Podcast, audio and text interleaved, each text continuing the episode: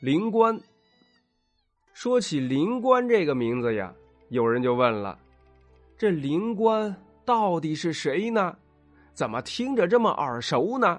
哎，有这想法的朋友们，您肯定是看过《西游记》了。在孙悟空大闹天宫的时候，他打到通明殿里、凌霄殿外的时候，遇见了右圣真君左使王灵官。这孙猴跟王灵官叮叮当当的打在了一起，结果啊，他们俩还打了个平手。要是按照这么说的话，这孙悟空神通广大，本领通天呐，那这王灵官应该也是很厉害的一位神仙了吧？嘿嘿，还真不全是，这得看跟谁比。这王灵官是道教里的护法使者，在武当山。有王灵官为首的五百位护法灵官，简单理解呀，哎，就是保安大队。这王灵官呢，是这保安大队的头哎，也就是咱们说的保安队队长。要是跟一般人比呀，这王灵官的本事那确实是厉害的不得了。要是跟故事里的上仙们比，呃，他的本事，呃，就还差那么一丢丢。那么这王灵官他长什么样子呢？哎，您要有机会去道观的话，一般进山门第一座大殿里供奉着的就是王灵官。这位呀，身高九尺，面如火炭，三目怒视前方，海下一副黑钢髯，是扎里扎沙，犹如猛张飞，不让黑李逵。身披锁子大叶连环甲，内衬大红袍，脚踏风火轮。左手掐诀，右手高举钢鞭，那是威武勇猛啊，让人望而生畏。就这么一位护法使者，不仅咱们看了害怕，有的见了可能就没命喽。那这是怎么回事呢？哎，您听我慢慢道来。话说呀，在很久以前，北京城外有这么一座朝天观。这道观里住着一位道士，名叫甘木道长。这位道长为人谦和，心地善良，而且学习道法也是特别的踏实。什么山医命相卜，那是无一不通啊。这一天清晨呢，甘木道长正在道观的院子里练习太极拳呢。这时候呀，突然就来了个老头走了过来，跟着他一起练了起来。这甘木道长仔细一看。哦，原来是昨天晚上在道观里借宿的那位老人。甘木道长冲老人点了点头，然后继续把这套拳给练完了。起身，他对老人说道：“老人家，您也爱好这太极拳呐？”那老头呵呵的回答：“哎，是啊，道长，这太极拳可真是个好东西。您别看我这把年纪了。”哎，我这身体可好了，啊，我腰不酸，腿不疼，一口气儿上十楼都不费劲儿。要是再让我扛两袋大米呀，哎，我也不费劲儿。甘木道长心想：呵，这老头挺能白活呀。不过看他鹤发童颜，仙风道骨的，一看就是经常锻炼的。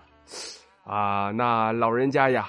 既然您也爱好这太极拳，那咱们就每天一起练习吧，相互呀也有个伴儿。这老头点了点头，嘿嘿，那是再好不过了。哎，我有不明白的地方呀，还请道长多多指点呐。就这么的，两个人一起同住同练，一转眼八年的光阴可就过去了。这两位呀也成了好朋友。眼看着到了交际的时候了，这老头就跟甘木说道：“哎，甘木道长啊，我要出去一趟，过几天我就回来了。”这甘木一听，他心里边还纳闷呢，怎么每到交际的时候，那老人家就要先离去呢？等交际结束后再返回观中。知道的是因为交际，不知道的还以为这老人家赶着去郊游呢。那位听友就问了：“呃，这什么叫交际呢？呃，是不是交际圈那个交际呀？”“嗨，不是的，这交际呀是周朝时期最为隆重的礼法，呃，就跟咱们现在过春节那么热闹。简单理解，就是老百姓对天地日月的祭祀典礼活动。咱们从古至今流传着一句话，叫“民以食为天”。这祭祀天地日月，就是希望上天保佑风调雨顺，粮食能够获得丰收。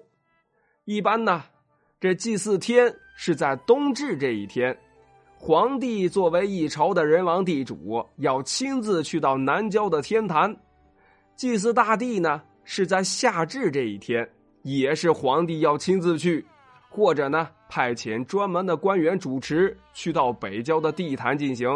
祭祀太阳呢，就去到东郊的日坛；祭祀月亮，就去到西郊的月坛。这就叫交际。这甘木道长一直有疑问呢，但是也没问。这回呀，他可憋不住了，于是他便问道：“老人家呀，您为什么每次交际都要出去一段时间呢？”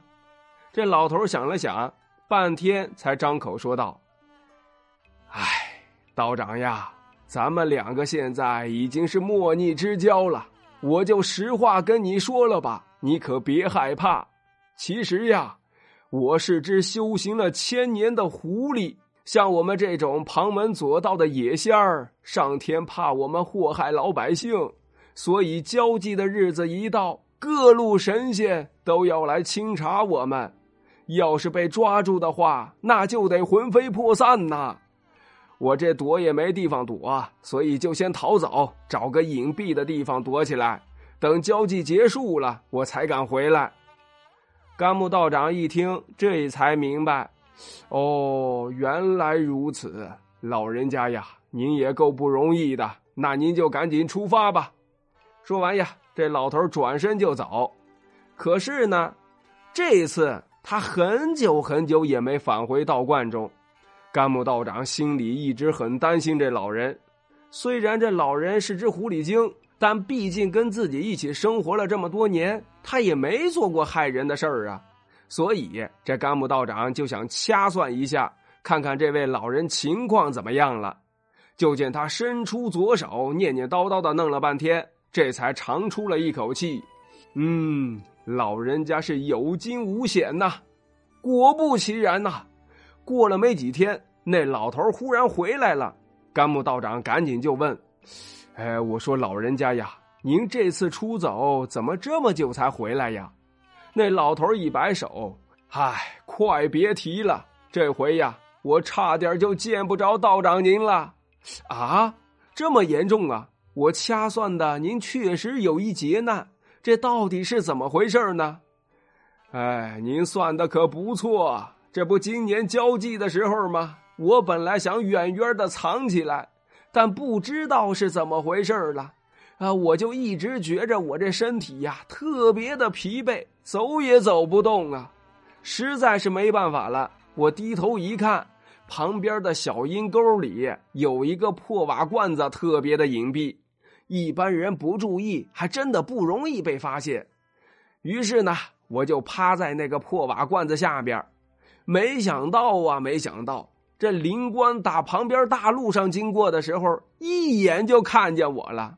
要不说人家长了三只眼睛呢，还真挺管用。呃，可能啊，呃，是有透视啊，还是热成像的功能吧？哎，具体咱们也不知道。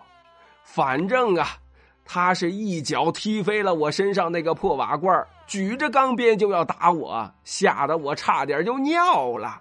还好我反应快呀。捧起地上的黄土往上那么一扬啊，滋溜！我赶紧就往前窜，但是这根本就没什么用。那灵官对我是紧追不舍，哎，我就闷着头往前窜呐，眼看都跑到黄河边了。哎，我心想，哎，完喽，这回可完蛋喽！怎么以前我就不学学游泳啊、潜水呀？这下可好了，前面有黄河拦路。后边有灵官追杀，我今天啊可就得交代在这里喽。就在我百般无奈的时候，哎哎，你说这巧不巧？这天无绝人之路啊，在河边上有一茅厕，哎，我也不管那三七二十一了，一溜烟儿窜到了茅厕里边。这神仙们都嫌那地方太脏，不到万不得已，谁也不会进去的。可能是这灵官觉得我这事儿呀也不大，哎，也可能啊是觉得我太恶心了，不值当的进茅厕抓我，他这才转身回去了。我等他走远了，才从这茅厕里边出来。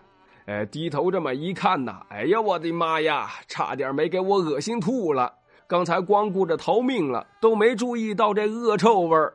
不管怎么说吧。这回是死里逃生了，以后可不能在人世间出现了。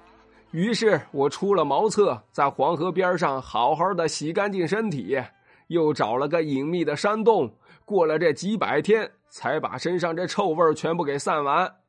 今天我来呀，是特意跟您告别的。呃，同时呀，我还想告诉你几句话，道长啊。您也应该尽快离开这里，到其他地方去，因为大的劫难即将来到啊！这里也就不再是福地喽。好了，我也该走了，咱们后会有期吧。